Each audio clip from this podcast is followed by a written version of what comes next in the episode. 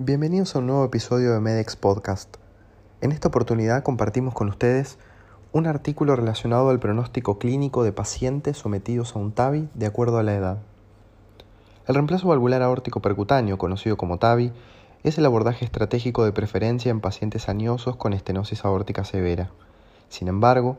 de acuerdo a diversos estudios presentados en los últimos años, se ha ampliado el espectro de su indicación para pacientes de diferentes grupos etarios. El objetivo del presente estudio fue analizar la ocurrencia de eventos clínicos adversos en relación al grupo etario en pacientes sometidos a un TAVI,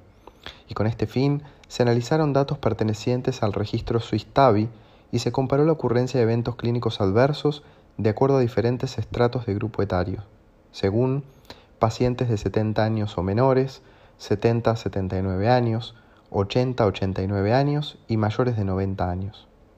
Las muertes identificadas fueron contrastadas con las muertes esperadas en la población general de Suiza.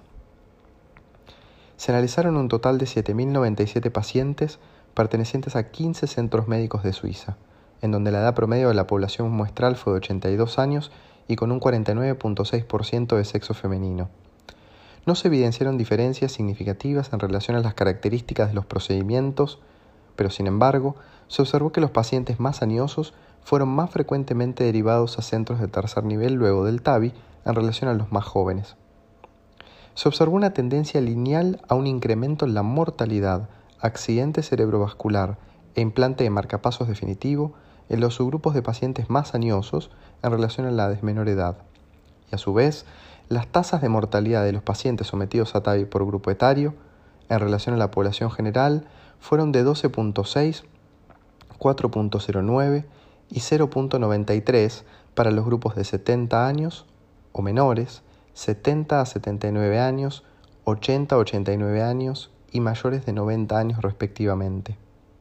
Por lo cual, de acuerdo a este estudio, podemos destacar que en pacientes sometidos a un implante valvular percutáneo,